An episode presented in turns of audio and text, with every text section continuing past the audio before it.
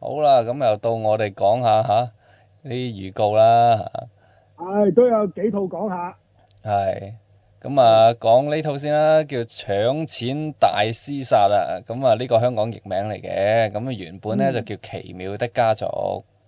啊奇妙的家族係係咪台灣譯名嚟嘅咋？其實啊誒、呃我諗係啩，不過好似佢本身個譯名都都係，即係就算係韓國個嗯名，可能可能都係差唔多嘅啫。啊唔使理佢啊，總之香港就叫做搶錢大廝殺係啦，係啦。咁啊，笑片嚟嘅，韓國片嚟嘅。係啦，咁就喂，聽你哋講好似其實韓國一早做咗㗎咯係啊！呢套嘢其實應該係年頭做㗎啦，已經係喎。 即係如果大家有啲心思，上網應該揾到㗎咯係。喎。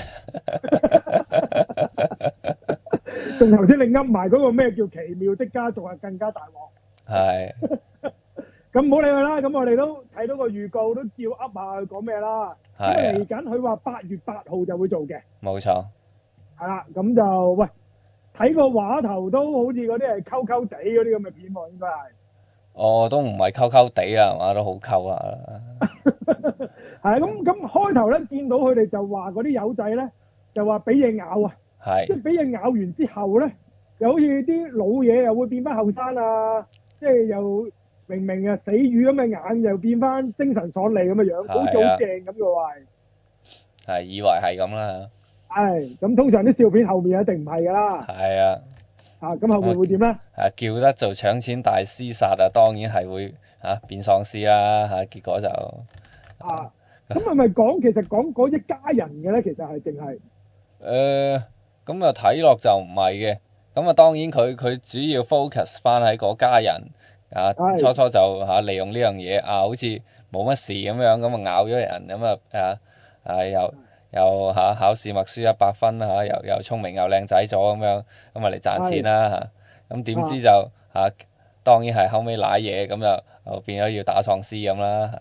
真係變成呢個喪屍大災難啦！啊最尾係啦，喂，嗰條橋咁鬼似我哋啱啱睇完嗰套咩《上流寄生族》嘅 喂，喂，佢又係嗰啲好窮等人家咁樣，突然係之間好似好掂咁樣，係跟住到最尾又喺度大舐晒殺喂嘢，係啊，呢個都係《上流寄生族》啲橋嚟嘅啫喎，不過佢拍成喪屍片啫喎。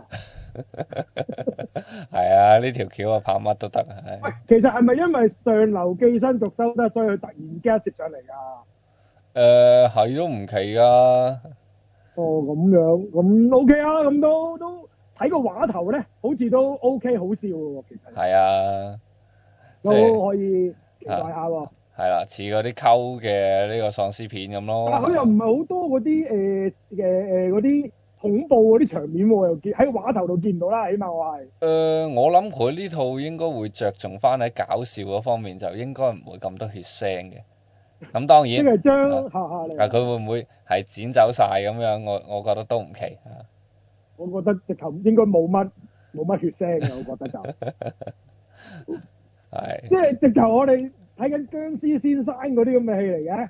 嚇，我都都似啊，啊，總之係啦，呢套嘢咁啊搶搶錢大廝殺，咁啊唔知點搶錢，都唔知都唔知關咩事嘅。哦，咁咪就係話初初利用利用呢樣嘢嚟賺錢啊嘛，即係後生咁樣啊，哦啊初咁啊初以為係好嘢啊，係咁啊哦咁是咁但啦，樣咁搶錢誒啊係係到時到時睇啦，唉 係啊，係唔等到時睇啊，上網自己睇啦。係啊，好唉，中意啊，好跟住有好咁啊，幾套啊，跟住第二套，你係啊你你講啊，你中意講邊套你講先。好咁啊，繼續講翻啲真人嘢先啦，咁啊呢個 Kingsman 啊，又話有嚇前傳喎，本來話第三集又唔搞第三集，搞個前傳先喎又。係，咁我又覺得咁啊 OK 嘅嚇，咁即係可能因為第二集真係衰啊，咁啊整個前傳嚇，個谷翻起先啦，係嘛？係，但係前傳咧，我哋睇咗個畫頭咧。係。就好似唔搞笑咁嘅喎，係啊，好正經啊好，似好認真同好黑暗咁添喎，仲係係啊，哦，咁咁佢又講第一次世界大戰嘅開頭，嗯，咁就講打仗啦，但係好似就話誒、呃今次其實今次講翻咧就係應該冇一個人物係 Kingsman 之前嗰兩集嗰啲人嚟㗎，照計就。應該應該冇啦應該冇啦，啩，講到啊次大戰咯，係咯，，係啦，咁我就仲要講見到打入仗面啲嘅，人都都吓，啊啊啊啊未至於阿公阿婆嘅，但係都都有一堆係好老嘅人嚟嘅嚇，哦咁應該咁就未至於可以講啊，咁係，啊嚇，咁啊男主角就僆仔嚟嘅，本來係就係做士兵打仗嘅，嗯咁就收尾咧俾嗰個應該嗰個老嘢，我唔記得咗咩戲睇過佢啦，好似口面啊總之，係，係咯咁就招攬咗佢入嚟呢個新新開發嘅部門，咁應該就係 Kingsman 啦，呢個就係。嗯咁照計個故事就係佢就話誒、呃就咁打仗應該幫唔到呢個國家嘅，就要係做佢哋呢啲誒特務啊、啲暗殺組織咧，先至可以行到佢哋所謂嘅正義，即係大約佢就係咁樣講嘅係嚇。咁、就應該就係講點樣成立呢個 Kingsman 嘅故事啊。係啊。啊，咁你覺得點啊？睇完個話頭，你覺得？誒睇落哦個畫頭就當然係冇乜笑料啦嚇，咁係咯好似啊完全唔係 Kingsman 咁喎，啊 你話佢係 零零七都得㗎，即係你話佢任何特務片都得啊，係啊係啊即即係除咗 Kingsman 唔得之外，乜都得啊。係，咁咁仲係唔係 Kingsman 咧？咁究竟咁樣拍法係咁啊但係我睇佢啲鏡頭啊嗰啲咧都仲似翻 Kingsman 嘅，咁咁製作係認真嘅，係係係拍得好似好好睇。咁但係你冇咗嗰種 Kingsman，即係有少少搞笑啊，係有僆輕仔啊鬆啊係啊即係嗰種咁嘅元素，同埋嗰啲打鬥仲有冇咁誇張啊？咁好似好真實咁喎。暫時我哋睇個畫頭嗰啲又，嗯即係我覺得個風格真係唔係咁似 Kingsman 咯。係，啊，即係好似少年零零七咁，我反而覺得係。咁啊要睇下佢嗰啲嚇嗯戰鬥嗰個表達啊到底有冇嗰種 feel 啦嚇，因為你暫時就未睇到。係啦。係咁啊，同埋嗯係佢即係呢個講翻以前呢樣嘢咧，亦都點講啊？即係好好實咯，嗰件事變得即係唔似 Kingsman 嗰啲好好好假噶嘛，嗰啲事其係實嗰啲好虛噶嘛，係係啊。啊！但係呢度好似真係一個史實咁發出嚟喎，又真係係。啊係啊，你話呢呢啲事係真嘅都都好似係係啊係咁呢係套，所以就我就質疑咁，呢套仲係唔係 Kingsman 嗰種風格啊？其實係，係即係都都幾奇怪啊！其實咁樣，係咯。咁同埋嗰班揼台嗰班係咪就係成立 Kingsman 嘅嗰嗰啲嚇初創人咧嚇？係咁應該都係啩，我諗。啊，希望係啦。當佢係啦，係啊當佢係啦。咁喂，二零二零年二月十四號就做啦呢套嘢係，咁但係咁我都仲見有排喎。啊！咁咁啊，北美啊做啦，二月十四號。咁係斷估香港應該都差唔多㗎啦，Kingsman 呢個朵就。嗯，啊我諗都就算遲都唔會遲得太耐嘅啫，係啦，啊，所以都 OK 啊呢套，唔係睇個畫面係好睇嘅個樣係，係但係我都係質疑佢係唔係 Kingsman 啫，其實係。係咯，就係咁啫，哦，咁佢呢個呢個 Kingsman，即係你要講嗰個老嘢係佛地魔嚟喎。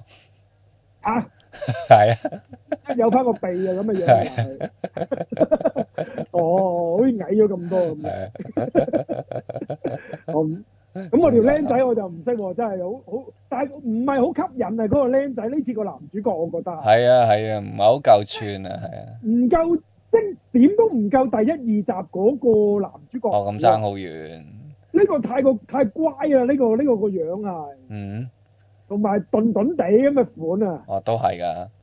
啊咁啊，希望喺一套戲度佢好啲啦。佢係黑魔后第二集嗰個菲利普王子喎。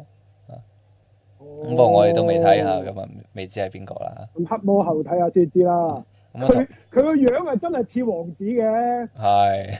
佢真係似而家皇室嗰啲王子啊！我意思係啊係，係啊係啊係啊，其實真係幾 似真係似啊英女王嗰佢哋啲哈利王子嗰啊，啲啊個款真係似喎，呢、個真係似英國仔啊！呢、個係。嘛，係，因為對上嗰個其實唔係咁似英國仔啊，哦，OK，啊呢、個真係個樣真係好英國人啊，咁可能反而接近呢度反而切合翻誒 Kingsman Kingsman 啦係啦反而可能就係英呢國度特務啦啊係啦，咁啊都好期待嘅，你我諗住今年會冇添啊，其實點知突然之間又有呢個前傳走出嚟，啊，不過都唔係今年啊，今年真係冇啊。係咪我意思？即係我好似我驚佢唔拍嘅，其實諗住。哦，係啊，係啊，都驚啊，係啊，係啊，係啊，啊。咁唔緊要啦，咁而家終於有 OK 啊，我覺得嗯，係啦。咁啊，下出年二月十四，係啊，期待下先。好，咁就仲有咩咧？啊，仲有呢仲套有係邊套誒你嚟啊？你嚟啊？唔係喎？呢套呢套動畫嘢喎，仲有冇啲真人嘢先啊？真人嘢，哇！真人嘢呢套就勁啦。係呢套咧，當年啊，我哋僆仔，你啊，新年應該就唔係僆仔啦。當年呢套嘢仲係係應該未出世，即係一個僆仔點樣成為一個大男人咧，就係、要睇呢套戲啦。係咁啊呢套邊就套係咧？呢度就係 Top Gun，哦，哇有雷霆壯志啊，係咪叫雷霆壯志啊？咪壯之靈壯之魂靈魂啊啊，係應該壯之壯之靈靈魂魂啊，係，亦都令到呢個 F 十四呢部戰機咧，冇跌錯，到而家都係因為呢套戲啊。係咁點解話當年呢套嘢咧係由僆仔變為大人咧？因為當年阿 Tom Cruise，我記得我係冇查過資料嘅，佢應係該係廿四五歲到嘅啫。 ，OK，真係，你你你而家係咪查緊啊？ 睇緊，係，咁應該係廿四五歲到嘅。如果我冇記錯，應該係一九八二年，啱唔啱？考誒考下啦，香港上就八六年嘅。啊，八六咁效果，咁應該咁香港就應該同誒美國應該差唔多時間㗎啦。啊，啊，咁啊，當一九八六年啦，都係。係咁咧呢套嘢咧，當年咧就真係非常之誒誒誒經典嘅。佢係經典到咧，即係無論你行出街啊，所有人咧都會着皮褸啦。嗰時大熱天時嚟㗎，係一九八六年的，而且確啱，你啱，一九八六年，係即係大熱天時都着住套皮褸啦。係誒、跟住就戴住 Ray-Ban 嘅眼鏡啦。係唔知點解去到沙灘咧，就會除咗件衫，着條嗯牛仔褲打排球啦。即係誒、呃譬如誒、呃流行到而家嗰種、呃、M A One 嘅誒風褸啦，即係誒軍褸啦，係，即係呢啲所有所有嘅嘢啊，都係嚟自 Top Gun 嘅，冇錯，甚至乎嗰陣時咧，港產片啊都翻拍啦，即係劉德華扮 Tom Cruise 呢個都唔係新聞啦。當年阿苗僑偉咧就係、做阿 Goose 呢個角色嘅，如果我冇記錯，即係係喺 Top Gun 裏面啊，即係戰死嗰個啊，哦，嗰套嘢我唔記得咗香港叫咩名啦，即係阿阿劉德華做嗰套嘢。哦就當然劉德華唔係揸飛機啦，但係應該係嗰啲特種部隊嚟嘅啫。哦，OK，咁呢度啊 Top Gun 啊 Tom Cruise 咧就溝佢嗰個教官啦，女教官啦。係咁當年劉德華咧，好似就溝阿關之琳嘅，如果我冇記錯， 即係可以話係抄到十足十㗎啦。如果呢套嘢阿銘喺度咧，佢應該知道叫咩名嘅。係啊，咁好可惜佢唔喺度啦。咁啊講翻 Top Gun 咧，咁就係咁經典㗎啦。咁同埋阿 Tom Cruise 都因為呢套戲咧，真係誒、呃正式成為紅啊一線啊！真係係正正式式嘅一線咧，都係因為呢套戲嘅。咁誒，事隔話八六年啊，而家幾多年啊？今年一九年係嘛？係啊，哇，成卅年嘅咯係喎， 係咪估唔止卅年？佢卅幾年卅喎。幾啦，係啊，唔怪之你話你未出世啦。係啦， 竟然就拍到續集，你話驚唔驚？係咁你你啊，你你應該你有冇睇過 Top Gun 啊？你你其實應該係有睇過嘅，但係咧都可能真係好耐好耐之前啦，可能我都係十零歲嗰陣時睇過啦，即係即係明珠台做嗰陣時係啊啦係啊係啊嗰個都係啊係啊係啊，咁俾你嘅印象係點啊？Top Gun 嗱，我頭先講咗嗰啲啦，其實係。誒呃我嘅印象啊有型咯，就即係係咁嗰。陣時你都仲你覺得佢好有型㗎啦，當係然啊，啊，即係精彩嘅套戲都係覺得係啊，咁你由嗰陣時啊，真係可能真係第一套睇嘅空戰片嚟都唔奇嘅，真係。其實嗱，你諗翻起其實咧，佢真正嘅空戰場面其實唔多嘅啫喎，哦，咁係，去到頭尾同中間少少嘅啫喎。嗯，但係但係有型咧，呢呢一個主要都係因為即係都係呢套戲個個標誌嚟嘅，係，因為呢套戲裡面所有人都好有型嘅。嗯，咁同埋咧，我哋啱啱上年睇下 Captain Marvel 咧。係，某程度上啊，佢重現翻晒 Top Gun 當年嗰啲場面嘅，係即係阿就想 Captain 扮 Marvel 做飛機師嗰陣時，啊，係啦，甚至乎嗰只貓個名咧都係叫做阿 Groot 嘅，哦，亦都係啊都啊咁嚟自 Top Gun 嘅，其實哦，係，啦，係 就係咁。咁你話 Top Gun 幾咁經典啦？嗯，咁喺今年啱啱見到嗰個畫頭啦，咁啊見到當年駕駛誒 F 十四啦，就令到 F 十四好出名啦。冇咁喺錯，新畫頭裏面咧，就變咗揸呢個 F 十八啊大黃蜂嘅。係，咁但係我唔知點解竟然用 F 十八，即係揀咗 F 十八嚟做主角機啊！今次， ，OK，因為 F 十八其實都唔係而家最新嘅戰機啦。哦，咁當然唔係啦，你哦，咁而家好似 F 咩三十五嗰啲嚟噶嘛，應該係。誒呃都都都大把啦嚇，你現係役嗰咯，咁點堆解會揀 F 十八咧？咁我我就唔明嘅。會唔會個型係相對似樣啲咧？地即係係。即係即係即係啲人中意啲啊！我諗佢都有揀過嘅。又或者可以，佢對翼都係可以接咯，係嘛？唔係 F 十八係接嗰種接法係方便收埋喺誒航空母艦 佢佢就唔向係上接啊嘛。係佢唔同 F 十四真係變形啊嘛 隻翼。即係呢個係有段距離嘅，即係就算你而家睇翻 F 十四嗰個造型呢係，依然係好殺食，都係靚㗎喎係係，都係咁殺食嘅喎。但好可惜退咗役啦，現實生活嗯，咁冇可能攞翻嚟做誒、呃主角機啦。係。咁但係我唔明點解要用 F 十八啫。咁會唔咁會其雖然實 F 十八都好有型，會唔會其咁實就佢嗰個嗰個時代都唔係現代咧？誒咁嗱，咁睇翻佢開頭個畫頭咧，咁有段對話嘅，就係、個係教官同阿 Tom Cruise 講：，喂，你撈咗卅年，你直好應該已經成為高官嚟㗎咯喎，點解你而家仲係散仔咧？咁樣喎，咦？哦，咁如果佢咁講得就就真係現代嚟咯係啦，咁我懷疑其實 F 十八呢段咧係開頭嚟嘅啫，喎。哦，之因後為會佢中轉間機，有一段咧，佢有講佢哋受訓去接觸一啲新嘅戰機嘅。係其實可能咧，你知我哋睇高達呢啲係睇 科幻片，去到中後段真要係要換主角啊換機新機，㗎啦。係係啦，我覺得佢而家新嘅 Top Gun 咧，去到中段咧都會換主角機嘅嗯嚇、我覺得呢個機會咧都幾大係啊。咁其實喺個畫頭度就冇乜劇情睇到㗎啦，主要都係睇到啲睇翻戰機啲飛人嘅喎啫啊，同埋有啲人行來行去。咁我睇翻，咦阿 Tom Cruise 着翻嗰件皮褸，揸翻嗰個電單車，戴起嗰副墨鏡，咦？係都好似卅年前咁嘅款嘅啫喎。佢誒點都老咗少少嘅，但係真係少少咋，但係你真係唔似老咗卅年喎。係啊，哦你話絕對冇卅老咗十年咧，就差唔多。係我唔知有冇 C G 執啦，咁啊 keep 得好靚仔冇錯，嚇。咁啊，當然女主角就轉咗做嗰、個、呃、啊，我唔記得叫咩名啦嗰、個。誒等我睇翻先啊嚇，誒、呃、Jennifer Con Conny 啊，應該係啊哦應該就係之前變形俠醫有一集就去做過女主角嘅，如果我冇記錯嚇，係應該就李安嗰一套啊，哦係啦，就去做女主角嘅。咁嗰陣時係靚女嚟㗎呢個。但係係都但係都卅年前㗎啦，佢係靚女嗰陣時，哦， 咁佢而家襯翻，佢而家襯翻個 Tom Cruise 咧，基本上 O K 嘅， OK 嘅 OK 嘅，啊啊都哦都 keep 到佢幾係廿咪年嘅佢係咪誒誒呢個《銃夢》入面嗰個女醫生啊？哎冇錯，係啦係啦，我就係唔記得咗係衝夢就揾到做，係啊就係嗰個女醫生啊，哦，就係係嗰啦個，咁啊今次做女主角啦，咁佢今次咧又變翻靚女咗喎，係咯，又冇上次衝夢咁殘喎，真係後生翻添個樣，係啊係啊咁啊都 O K 嘅，個外形 O K 嘅。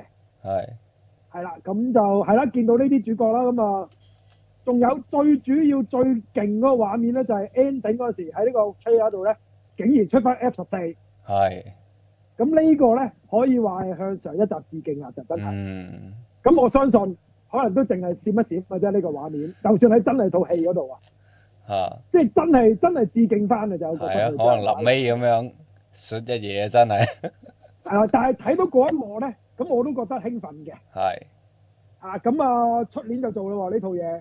嗯，咁都我我我啊期待啊呢套，因為我當年有睇第一集啊嘛，係咁啊非常期待。即係因為終於真係有第二集啦，Top Gun 嗯咁啊好嘅。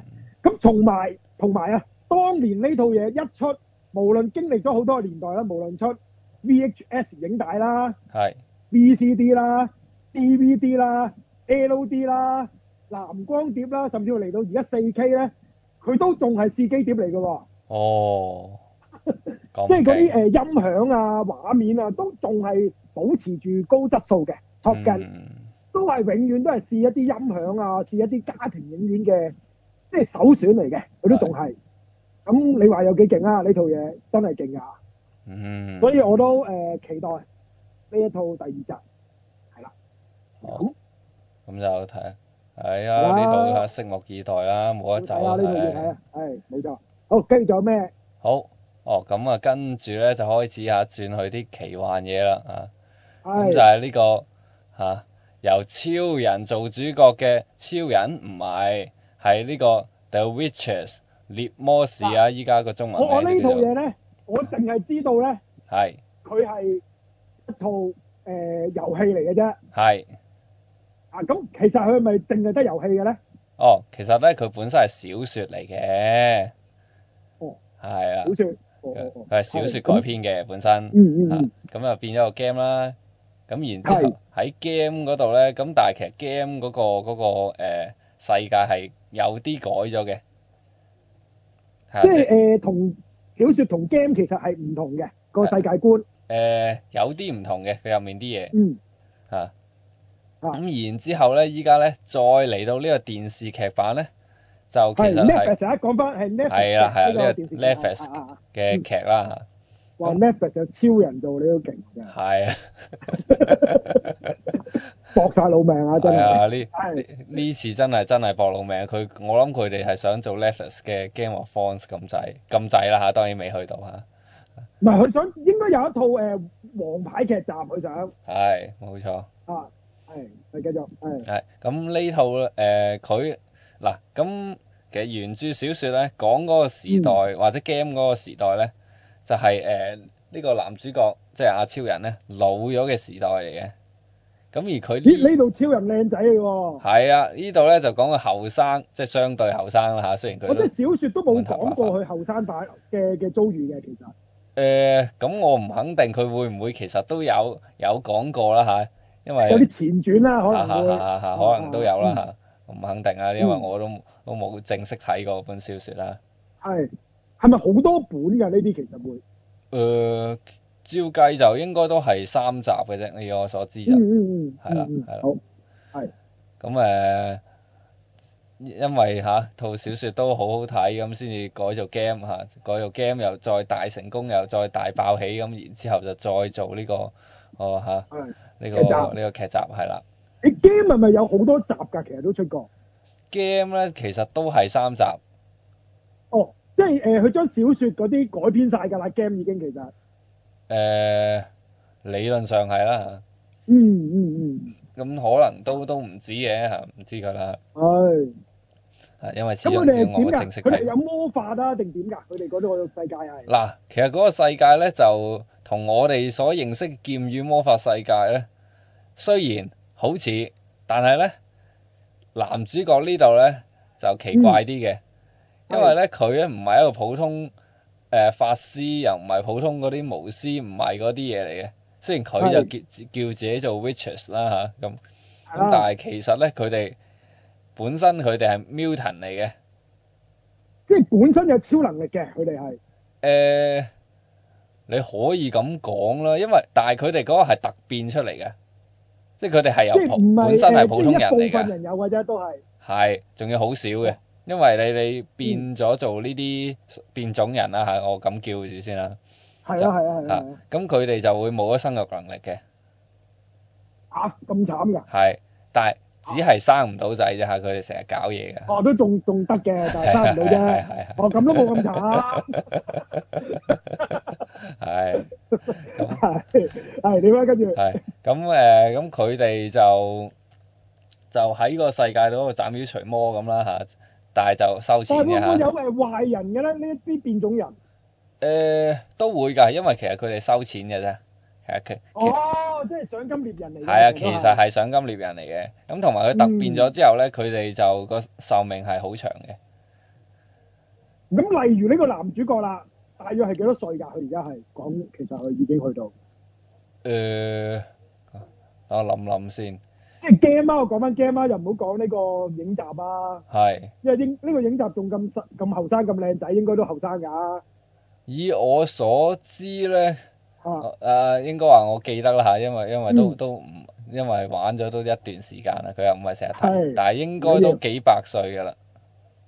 哦，咁佢呢個世界其實普通人咧就真係好似我哋正常人咁幾廿年命嘅啫，係係呢一紮人先至會有咁長命嘅。係啦，哦，明白明白。明白咁咁所以佢哋都係俾人哋當佢怪物啊嗰啲看待都都係嗰啲啦嚇。嗯，咁同埋佢咁個故事係係咪好似咩惡魔城嗰啲咁樣？即係個 game 惡魔城嗰類嘅其實誒、我諗都差唔多啦嚇。哦，咁佢對抗啲乜嘢咧？佢哋主要係哦，佢對抗都係啲妖魔鬼怪，即係總之邊度嚇有呢啲怪嘢咁就，即係你知啦，啊正常人或者係正常嘅國家，你你遇到呢啲怪咧，其實你唔嗯係咁易對付得到嘅係嚇、啊即係當然唔會係殺唔死嘅嚇、啊未至於嘅。咁係但係你可可能要好多人力物力去去搞，甚至乎你都唔識搞，有啲可能啲鬼鬼怪怪嗰啲咁樣，咁嗯咁你哋誒揾普通人搞啊搞唔掂啊，就要揾啲獵魔佢師有冇去一個搞嘅。誒實質要對抗嘅邪惡組織咁樣㗎？佢哋係哦，反而邪惡組織就相對係冇咁多嘅。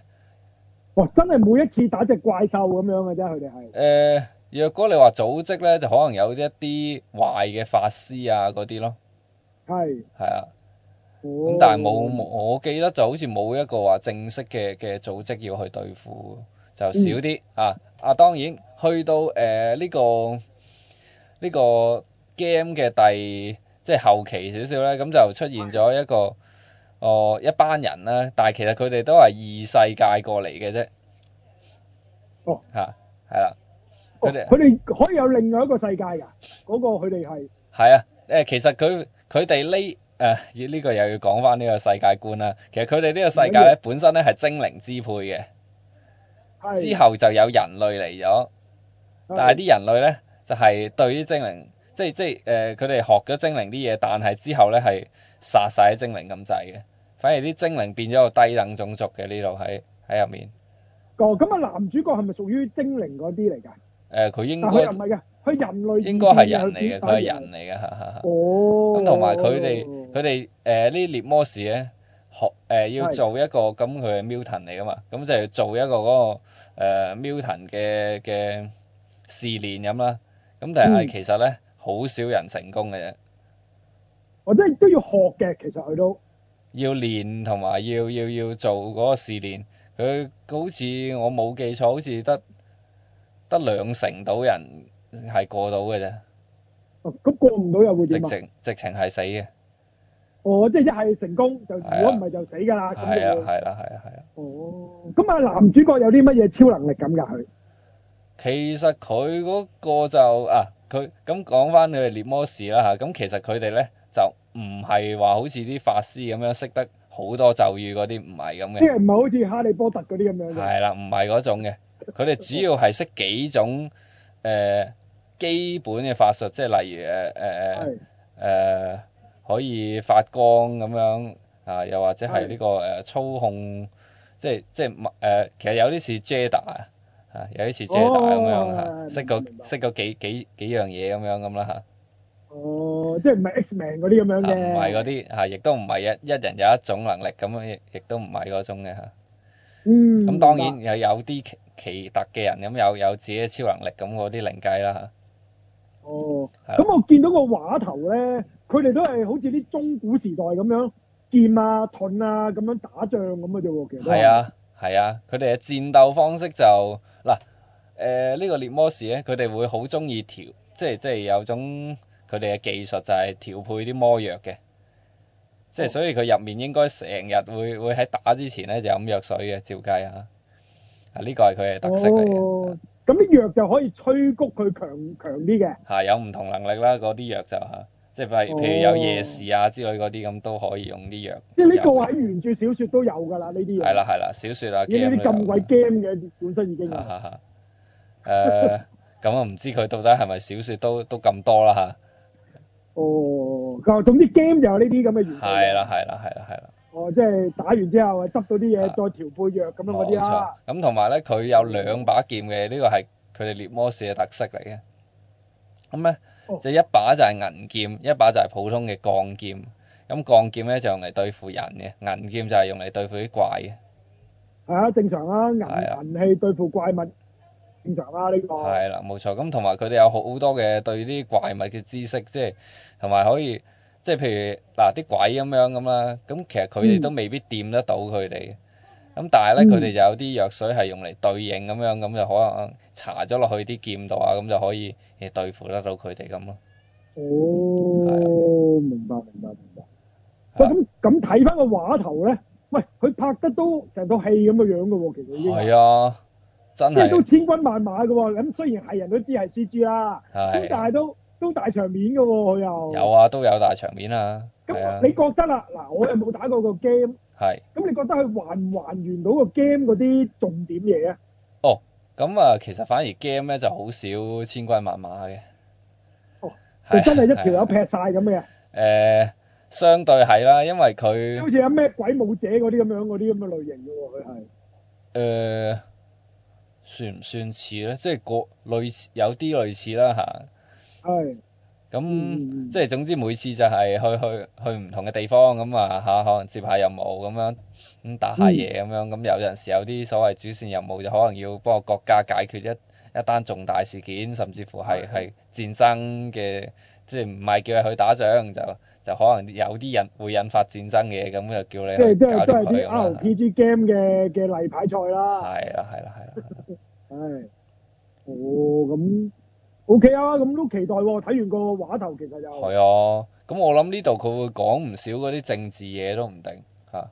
即係反而動作場面可能少啲，誒，咁啊冇，咁啊應該未至於少啲嘅嚇。咁可能一希望佢一人一半咁啊，咁啊正啦。希望係啦，希望係啊啦。咁咁啊睇翻，咁啊超人咧就依然 keep 住咁大隻啦，冇錯。即係依然咁靚仔，咁冇乜問。你覺得佢似唔似個男主角嘅咧？其實係誒，呃你話似唔似？因為個 game 入面有男主角就係老闆嘅，即係生晒須，好。嗯係我都見過啲相哦係胡鬚佬嚟嘅。嘅。咁你話似唔似？我又覺得 OK 嘅，未即係你至。你想象下，如果佢生細時做到真係好多貴啦，生晒須啦，你覺得佢似唔似啊咧？誒，呃咁應該都似嘅。即係 O K 嘅，其實嗯啊揀佢你覺得都啱嘅，其實。啱啊，我覺得都啱嘅。不過即係佢適合做呢個角色多過適合做超人。啊，不過咁嘅啊，即係 game 入面個男主角咧，就其實比嗯較串嘴啲嘅咦？嚇。咁呢度未知喎，呢度。係啊，呢度到底係啊啊超人到可唔可以做到嗰種串嘴？即係係即係佢又未至好搞笑嗰種嚇，但係咧就哦即係成日講嘢有骨嘅咁樣啊。哦，咁同埋咧啊有啲睇唔出喎，真係睇佢個樣咪嘅。咪同埋咧，佢好木獨㗎，即係阿咁男木獨定同串嘴又混合埋一齊啊？可以佢。誒，呃唔係佢嗰種串嘴係講嘢有骨嗰種啫嚇，即係即係唔係好哦搞笑嗰種。即係一係就唔講嘢，一講嘢咧就肯定係窒住你㗎啦。嚇嚇嚇嚇嚇嗰種啦嚇，呢過癮喎，呢啲性格。唔係因為因為咧你你變咗做啲 Milton 嗰陣時咧，佢係會係冇情感噶，相對冇情感，即係比起普通人啦係。嚇、即係即係佢佢可能會有陣時講嗰啲啲好冷血嘢咁樣咁咁，但係就係因為佢冇冇乜情感，所以就就係咁嘅嚇。嗯。啊咁唔知佢呢度會唔會做翻呢啲嘢啦？哦，希望會啦，多豐富啲啊嘛，可以個劇情係。係啊，同埋即係有翻嗰種感覺咯。嗯。咁所以初但初係就係。嚇初初啲人成日講就話到底，唉揾超人佢木口木面嘅喎，咁樣咁啱唔啱啊？誒咁其實就係要木口木面咯，啊同埋超人咧，你淨係睇佢做超人嗰個角色嗰時木口木面啫。係啊佢，做其他角色唔係木口木面㗎嘛。係，咁我覺得佢 O K 嘅，佢 O K 嘅，其實係。嗯啊，咁暫時咁呢睇度係咯，啊睇翻暫時就 t r 未 a 知表幾時做現就啊嘅， OK 啦暫，時未知幾時做，嗯，都未有日期，睇到最尾個吹下都。係係咯，咁我相信應該都出年㗎啦，我諗佢都可能要係係咯，咁就都期待啦呢套，嗯啊咁啊，仲要講多一樣嘢就係咧，嗯佢呢亦呢個喺 game 入面咧，佢個男主角係會誒、呃可以同即係佢有個小遊戲啦，就係、打卡嘅啊。咁唔知佢會唔會喺到時喺喺個劇集入面都嚇、啊加翻落去，佢有打一卡技個師即係好似啊我哋而家咁樣去到笪地方跟住又 selfie 咁啊，哦唔係唔係唔係嗰種打卡係玩卡 game 啊，哦卡係嘅，啊係啊係啊我呢個係嗰啲 mini game 嚟嘅，其實係咪同個主線故事冇乜關係㗎？呢啲？係冇錯係冇乜關係嘅。我可能佢會誒、呃、轉做另外一種元素擺落去都唔定喎，可能嗯，又或者即可能係未必真係攞副卡出嚟玩啦，我覺得佢，但係可能會轉做另一種元素啊，嗯即係表現呢一樣嘢出嚟都唔定喎，會唔會係一啲呼喚一啲魔物出嚟？哦，咁一定唔會啦，幫佢戰鬥呢咁樣呢咁一定唔會我一定唔會添，嚇、啊我覺得佢哦即係唔佢會咁樣做可能會轉做咧，即係我係最希望佢就係轉做咧，佢有呢個打卡嘅嗯場面，但係佢可能係其實同人哋傾緊嘢嘅啊，咁即啊係即係好似我哋賭 pair 咁樣啊。係啦，其實佢嗰個世界就係咁噶，誒賭 pair 就係玩呢啲 game 嘅，哦，係啊咁樣，哦，咁可能有都唔出奇喎，咁平就拍到。我係啊，同埋。講嗰啲好貴，可能反而 做唔到。同埋同埋佢佢呢一隻 card game 依家已經獨立出咗隻 game 㗎啦，我呢，哦，絕對會啊！呢啲係啊係啊，咁所以你你用呢個方法嚟又再推下都 OK 啊， O.K. 出咗 Netflix 版嘅 card game，咁又又賺多次錢。誒、啊唔係唔係咁， 即係可能可能你係再即係再 sell 下呢一隻 card game 咁啦，我意思係，唉係，好咁嗯就呢、個嚇、啊期待啊期待啊真係期待，好，好咁就仲有係啦，咁就仲有一個動畫嚟嘅，就係、呢個 Psycho Pass 啊，我哦呢個我真係唔識喎，我電視版嗱名我係有聽過，係係咪有兩季㗎電視做咗？誒、我記得係嘅，咁同埋佢咁但係其咧，實我已真經有係一劇集場都版未嘅睇過嚇嘅，啊，我一集都未睇過嘅。哦，咁但係啊，你你有冇睇啊電視版？有有有。你可唔可以略略講一講究竟係講乜鬼嘅啫？其實咁其實好簡單嘅啫，大綱嘅啫，其實大綱就係係講咩嘅佢咧？佢個古仔就係講嗰個世界，就你當類似變咗已經係一九八四嗰啲咁樣噶啦嚇，有個即係極權國家統治咁樣嘅，已經係係啦，佢係中即係即係又係中央電腦控制嘅，啊嗯，即咁係係講未來嘅，其實佢嘅年份係誒呃係，但係啊我講清楚啲先，佢嗰個其實嗯 exactly 就唔係個電腦，其實其實佢個電腦都係由人腦組成嘅，但係就有好多個人腦，好多唔同人去組成唔咗嗰個電腦啦嚇。咁然之後就啊，佢、用一個嗰個叫西比拉系統啦，咁就去判斷嗯啲人有冇罪，咁樣咁有罪咧，咁咁就可以嚇、啊射低佢噶啦。咁嗰啲你執法咁呢個官啊咪即係阿 Tom Cruise 嗰套未來報告咯？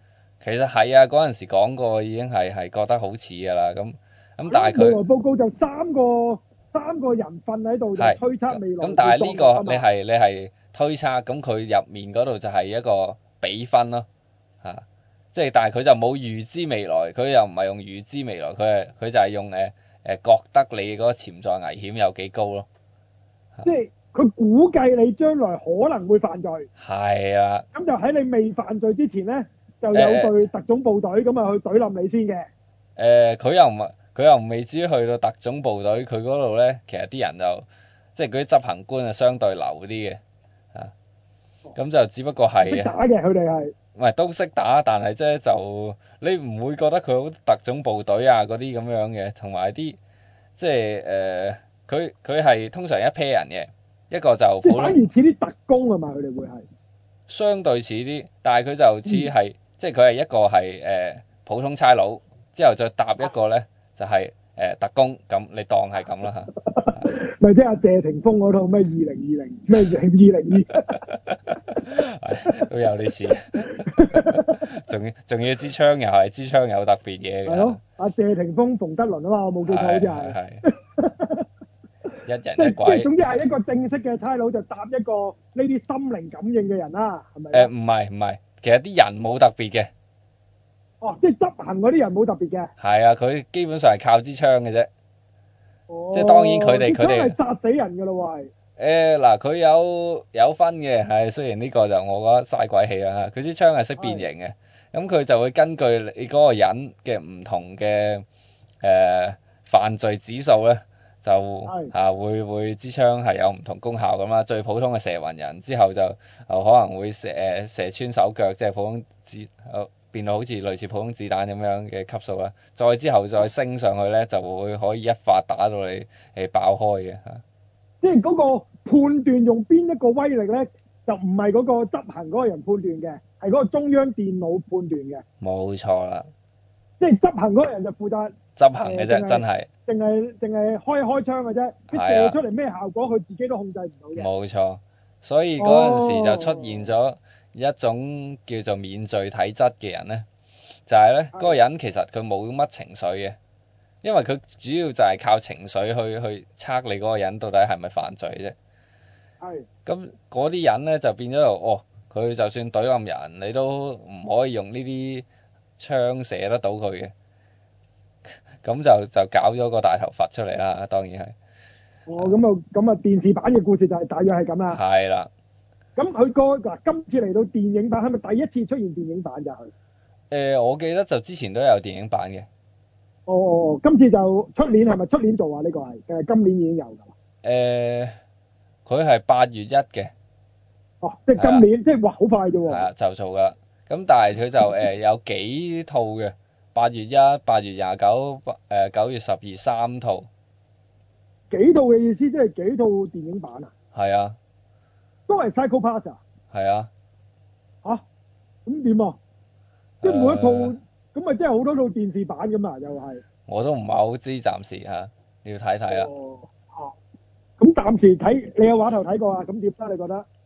呃暫時睇過都係叫做又係嗰啲有幾單案要查咁咯嚇。係即咁係啊主角係咪都仲係嗰一批主角啊？係即係都係電視版嗰扎人嚟嘅，即係冇冇新角色、冇新主角啦，起碼。啊誒呃係啦，因為。哦。佢佢主角主要都係講嗰個啊啊女主角啦嚇，我唔記得咗叫咩名係突然之間，唔緊要。嗯啊常守珠啊，好似係叫嚇，嗯。係啊，咁啊主要都係睇睇佢點樣樣，即係即係以前啊，以前嘅呢、個呢、個電視版就係睇佢點樣墮落啊，或者俾個系統整鬼佢，佢懷疑個系統咁樣嘅嚇。嗯。咁當然去到最後佢就係選擇咗相信個系統嘅嚇，嗯嗯嗯。係啦，咁到最尾咁電視版，到係最尾都冇講過系統有啲咩缺陷啊嗰啲咁嘅嘢嘅，呢都冇質疑呢個問題嘅。有有有有有，絕對質疑，成套都喺度質疑。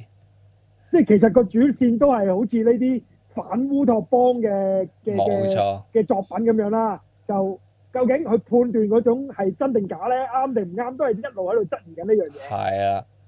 同埋佢嗰個世界入面咧，哦，即係冇正常槍嘅，即係啲差至少差佬冇啦嗯，嚇。咁所以咧，你遇到呢啲有免罪體質嘅人咧，真係冇佢符喎。咁咁咁先大鑊啊嘛！即係呢、個嚇、即係日本仔又好興做呢啲荒謬嘢啦嚇。啊，係當然我哋一睇就覺得哇咁得，咁當然啦嚇，佢就係話俾你知係，如果發生啲咁嘅情況之下，有幾大鑊咯嗯，啊，就係咁啦。哦，咁啊咦，係喎，我睇翻真係咩連續三部推出三部劇場版喎，佢話。係啊。哇，哦都好離譜下。係啊，我我係第一次見會咁樣樣三集咁樣出發嚇。誒、咁我哋我諗有排都未睇到喎，香港就哦唔係，咁應該都係跟住㗎啦。八月一、八月廿九同埋唔呢係我個意九思，月即十。係香港會唔會做啊？其實係我哦會。佢哦佢另依一家個話頭就係香港做，係嗰個話新啊影頭㗎嘛，新影嗰個畫畫頭嚟㗎嘛，係啊，哦，即係香港都係八月，就係八月一號做啦。香港係啦係啦係啦。咁啊，同埋依家話賣緊前賣券嘅嚇，我哦已經賣緊飛添。啊哦啊準備賣啦嚇，應該未未依家咁咪未到賣時啩唔撳知下啊喎呢個。咁如果冇睇過電視版嘅，睇唔睇得咧？佢哋覺誒，得呃我諗會。會唔會唔知佢做乜鬼咧？其實喺度。咁我諗佢都會介紹翻嘅，但係其實話其實又又唔係咁難理解嘅嗰堆嘢嚇，不過可能啲人物關係就就要要嚇攆、下咁啦嚇係因為佢始終都係個翻嗰班人啊嘛，同埋佢佢咁嘅，佢阿誒阿常守珠咧，即係阿女主角咧，以前有一個上即係點講啊，又未至於上司咧，即係叫跟佢學嘢師兄咁啦吓，咁但係依家係個師兄係變咗做誒、離開咗個警察組織，甚至乎覺得佢係即係有啲變咗壞人咁，但係其實佢係誒就係、質疑咗呢個系統，佢就阿阿女主角就信呢個系統，咁、個嗱嗰、個我哋叫男主角啦，咁就係唔信呢個系統，咁佢就自己去執行嗯誒哦誒呃係咯嗰啲私刑咁啦嗯。嚇，係啦啊就係、咁，明白。咁但係我我睇翻咧話，嗱呢套嘢叫做佢亦做咩心靈判官啊嘛，係個中文名係。係咁佢就淨係做 case one 咩罪與罰啫喎，就冇講其他嗰兩套喎。呃誒咁係咪淨係做住呢一集先咯？我哋香港會。誒呃咁應該都唔係嘅，啊都都佢唔係佢有佢有其他嗰啲嘅都有講埋嘅，我都有講埋，因為可能我睇呢個網就冇講，係啊，即係即係講晒嘅。咦，每一套都係得一粒鐘嘅啫喎，原來哦個劇場版。 ，OK，原來得一粒咦鐘，咁啊嗱，係咯，咁啊可以留意下。嗯，八月誒一號就做啦。係啊，一號。不過我估都唔會好多戲院做㗎啦，呢啲我哦睇法都係喺喺翻周立啊，誒啊咪即係呢個誒咩 MCL 啊嗰啲㗎啦啊，，我諗都係呢啲，都係 fans 會入場睇過一啲係嚟啊。係啊係啊，好咁啊，留意下咯。如果有睇開嘅人嗯就好咁就仲有冇仲有講唔講埋呢套係舞台劇又哦變成呢個電影啊？係唉，Cats 啊，哇，終於輪到佢貓。真係但係嗱，我我我睇到你講，你就好似好唔中意咁喎。係係啊係啊係啊，你點解覺得唔中意咧？嗱，我我我係同你相反㗎，其實啱啱。咁你你講下先。哦 OK 嗱啊，其實咧我唔係話對套戲本身佢啲劇情啊之類嗰啲有有咩意見，因為我冇睇過嘅，我都冇，係啊。我就係聽過啲歌嘅啫。啊，咁咧，我只不過咧係我個人對呢個獸人呢樣嘢，其實我係好中意獸人嘅。咁但係咧，我個對呢個獸人嗰個獸同人嗰個比例咧，就要求都幾高嘅。啊，即係咧，點樣咧？例如。佢依家咧就係、成身個身咧就係、生晒毛，咁但係咧啲手手隻腳貓咁腳樣咧啦，其實係真係啦有。隻貓咁樣啦個身，係啦但係就人形人體態係人嚟啊㗎，係啦，睇睇係人啊，啲手手腳腳都係人。啊，係佢連隻貓貓掌啊，或者腳誒、貓腳啊，都冇冇整落去嘅。好嘅，有手指嘅，佢哋全部係啦，咁淨係得條貓尾嘅啫，係啦，咁咧同埋貓耳啦吓，咁但係我睇落去咧，其實其實我覺得似啲毛鞋多啲，即係佢啲但係佢係成咪舞台劇嗰陣時都係咁嘅造型嘅咧？其實係嘅。咁舞台劇都係呢個樣嘅啊，嚇，咁咁你覺得如果一套電影就唔應該用翻呢個樣，係啦，我就覺得即係應該好似獅子王咁嘅樣，變成一隻真貓，誒呃咁又唔需要，我覺得咁就 over 咗， 因為你始終係做一個舞台劇啊嘛，即啊即係或者係應應應該話係一個真即係真人演，嗯但係就係、就係、入面係動物咁樣咁嘅劇啦嚇。咁我誒係咁應該點咧？即係好似啊蝙蝠俠啊貓女咁嘅樣啊？咁啊唔係，即係咧 我唔知大家有冇有冇去去真誒睇、過一啲嗰啲即係誒 game 啊或者動畫入面咧，佢哋嗰啲獸人，譬如誒、呃、龍人咁樣，咁、個龍人唔會係人口人面噶嘛，通常通常啊。嗯，係，啊，可明白能佢都會係啊誒、一隻企喺度嘅龍咯，就係、就係咁咯。係啊，啲手當然嗯當然佢哋可能啲手手指都會啊，至少有翻即係長嘅指甲啊，啊會有翻嗰啲係型喺度嘅。係。咁但係就未至於話啊，佢連塊面都好人啊，啲眼耳口鼻都係人人樣，係尤其是其係實我我覺明得，你講乜嘅，只不過我想你講下啫。尤其是係佢個，咁你即係好似我覺得佢即係例佢哋如個嘴啊例唇如真係好一隻狗恐怖啊！啊，例如一隻狗，佢真係咧，佢一隻狗咁嘅嘴嘅，個鼻係咧啊，真係啦係，一粒嘢咁樣嘅，係啦，即係你嘅意思係呢種。冇即係貓錯，咧就真係有貓須嘅，因為佢呢個冇貓須噶嘛，而家呢個誒其實佢都有嘅。啊，好似冇喎，我見到人樣嚟嘅喎，真係，誒如果你定格嚟睇係會睇到哦真係嘅，有條貓須有係。貓須嘅。啊但哦。但係佢個鼻同埋個嘴，即係即即係總之人有嘅嘢，佢有翻晒喺度嘅，基本即上啊係真係唔係一隻貓鼻啦，哎真係係一啦。但係個。只貓有嗰 啲裏面嘢，又冇犬齒，又冇剩，真係一排係啦白晒晒嗰啲牙齒冇咁樣錯。。哦。咁我就覺得都係哇，，好古怪啊嗰件事。嗯，但係但係我我啊 OK 喎，我就覺得呢個造型係我心目之中，如果 Cast 要做電影版咧，嗯就正正就係呢種咁嘅樣啦。 ，OK，即即我我接受嘅呢、個樣，我認為係合理添啊，唔係接受嗰只啊。 OK，同埋我覺得咧，就拍得好靚啊，套戲係，係嘅，呢個係。即係好華好華麗啊，成套戲俾我嘅感覺。嗯，同埋啲歌好聽，唔使講啦，因為用咁翻呢舞個台劇。呢個冇咁啊，唔使呢個講啦 啊呢個嚇肯定真係。啦。咁咁同埋導演俾到我信心啊， OK，因為導演之前咧就係、拍過呢、個誒、呃孤星淚嘅電影版，哦，即係有個狼人啊貓女嚟做嗰套孤星淚啦，係，好睇啊，嗰套好睇啊。好睇啊，咁佢佢拍舞台劇，即係歌舞劇變為電影，好明顯係冇問題嘅，完全。嗯，咁、至於劇情片，佢係拍過《丹麥女孩》喎，哦，咁都唔使驚啦，同埋呢已個經咩皇上有話兒喎，啊，咁更加添，咁更加個導演基基本上個信心真係十足㗎啦，已經係。嗯，所以我覺得佢處理呢套戲咧，應該冇失手嘅。係，咁你係唔中意個造啊型啫，其實唉，我都係唔中意個造型但啫，套戲我睇完個話頭，我覺得應該好好睇嘅喎，其實。嗯，啊，咁同埋演員亦都正啦，我覺得係，有啊金道夫做喎，竟然又 唔知佢識唔識唱歌嘅咧，啊，不過咁咪鬼佬嗰啲都有翻咁上個下個都多嘅，啊係才多藝嘅，啦啲鬼佬好勁嘅，個個都係啦咁。個女主角又靚靚女女，雖然化咗個貓妝，但係，係都靚女嚟嘅喎，你都感覺到佢靚嘅喎。係啊，啊，咁所以成套戲咧，咁我我覺得誒誒、呃我雖然對 Cats 呢個舞台劇本身冇乜興趣嘅。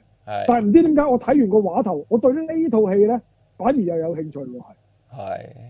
就係咁咯。咁我覺得，咦，我我覺得幾好睇喎，又嗯係咯。咁我我我諗我會留意下呢套戲， ，OK，因為我開頭唔知道佢拍成電影嘅，其實根本就係、哦，突然之間有個畫頭我哦，先知嘅，係係係係，哈哈咁係咯，咁我都期待啊。好，應該咧，如無意外咧，我覺得佢應該就聖誕節做嘅，哦，因為佢寫住呢個 holiday season。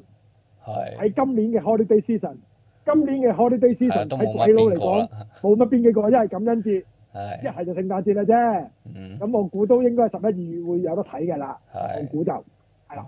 咁就又睇下咯，到時咁我我睇完個畫頭，我反而期待添啊。好，好，咁就啊有啊有日期嘅，十二月二十號做啊， OK，係啦，咁係咁咯。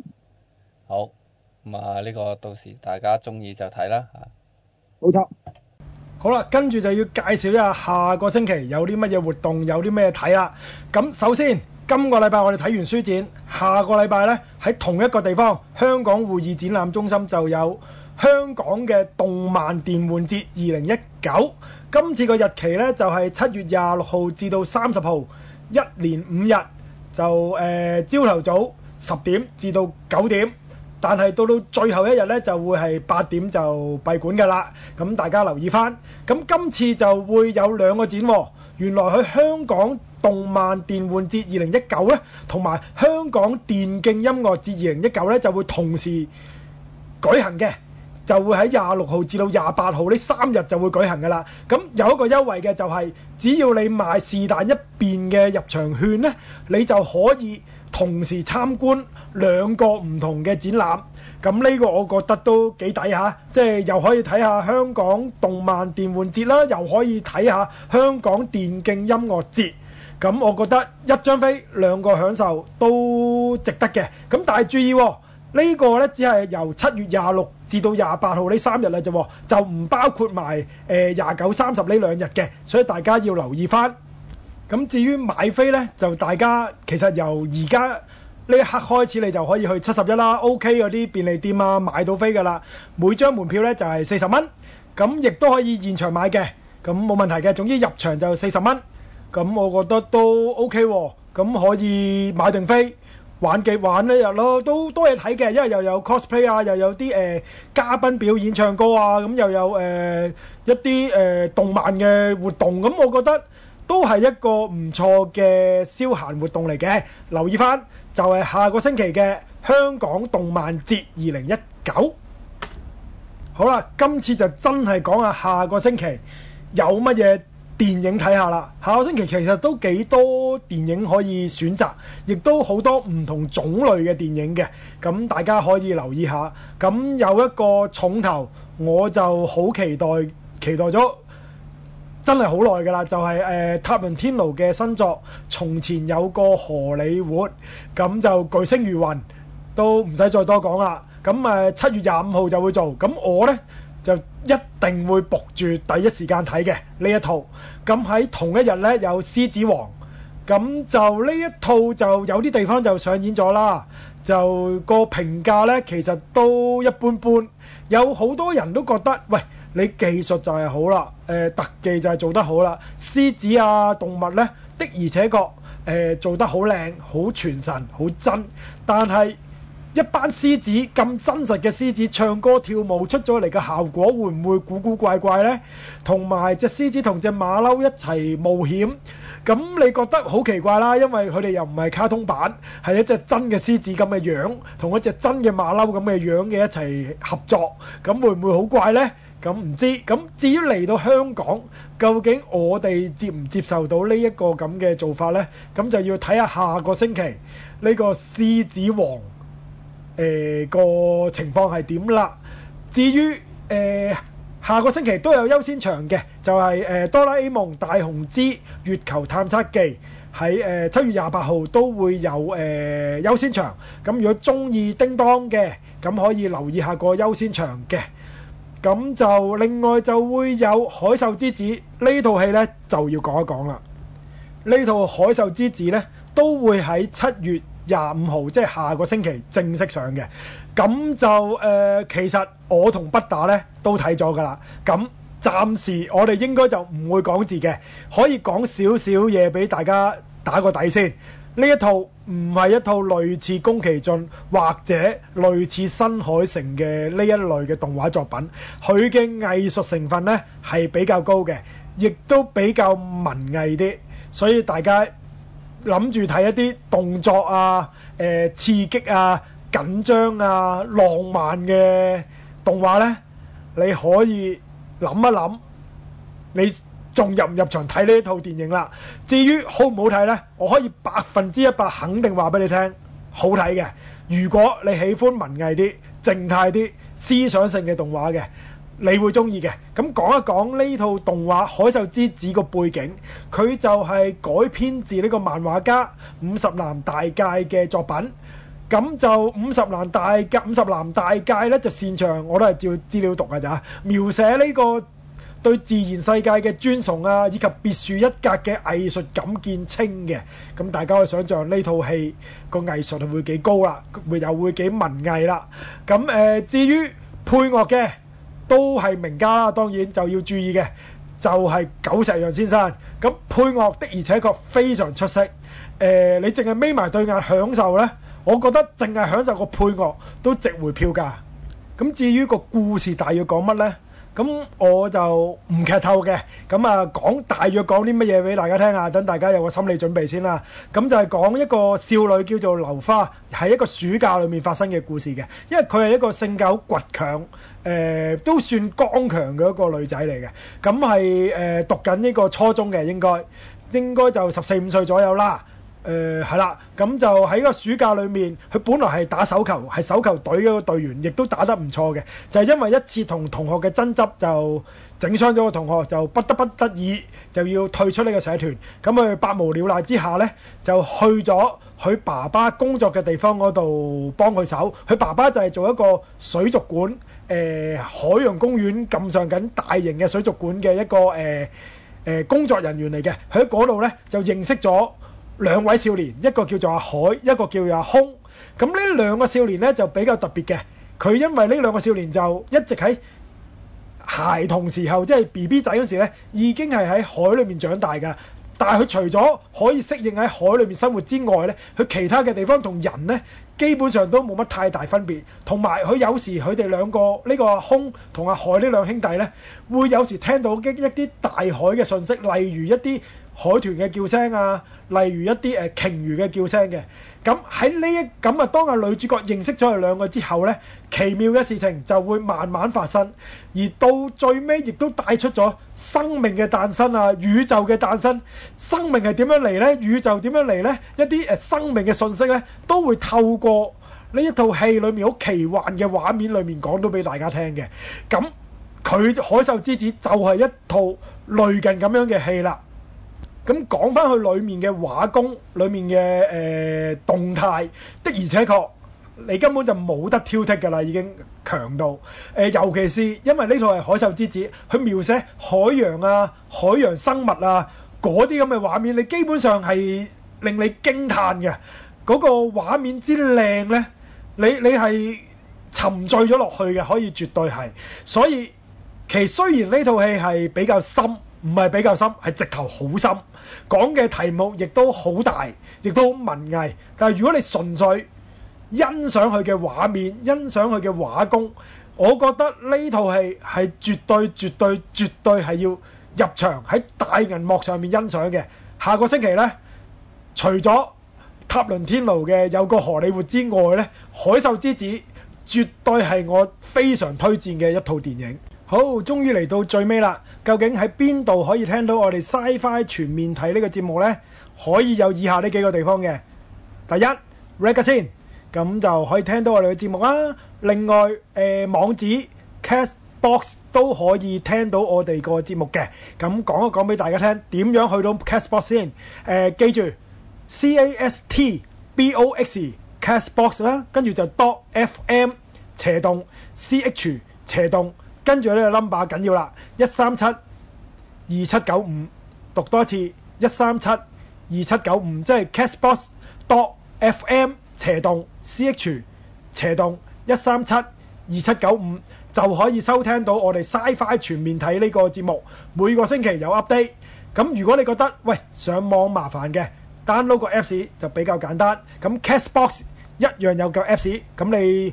喺翻啲 store 嗰度打翻 Castbox 咧，就可以 download 我哋個呢個 Castbox 呢個 apps 㗎啦。咁就可以 search 翻 Sci-Fi 全面睇，咁就收藏咗佢。咁每個星期定時定候咧，就會自動 update。我哋有新節目，你咪即刻聽到咯。咁呢個 apps 聽到，另外有第二個 apps 嘅都可以聽到我哋嘅，就叫做 Cast Square，都一樣可以誒、呃收藏咗 Sci-Fi 全面睇呢個節目，就會每個星期就自動 update，咁啊可以隨時隨地聽到我哋呢個節目啦。咁至於想同我哋傾下偈，又或者我哋今個星期講嘅嘢有咩嘢漏，有咩嘢錯，又或者咦我哋講呢個話題都幾有趣喎、想大家討論下，可以加入我哋 Facebook 嘅群組。咁當然你喺 Facebook 裏面 search Sci-Fi 全面睇就一定揾到我哋啦。至於另外一個辦法咧，就係、打以後呢個 number 都可以揾到我哋。記住啦，三三九二六一二七六六三二，講多次啊，就係三三九二六一二七六六三二都可以揾到我哋呢個 Sci-Fi 全面睇嘅群組。有啲咩最新消息呢？有啲咩最新節目呢？呢、個肯定可以第一時間聽到嘅。今個禮拜係咁上緊，下個禮拜再見，拜拜。